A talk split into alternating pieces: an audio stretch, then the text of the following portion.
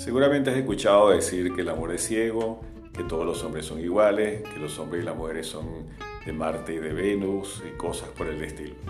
Seguramente te va a gustar eh, escuchar la versión científica, divertida y original que tengo en mi libro El infierno se va en pareja.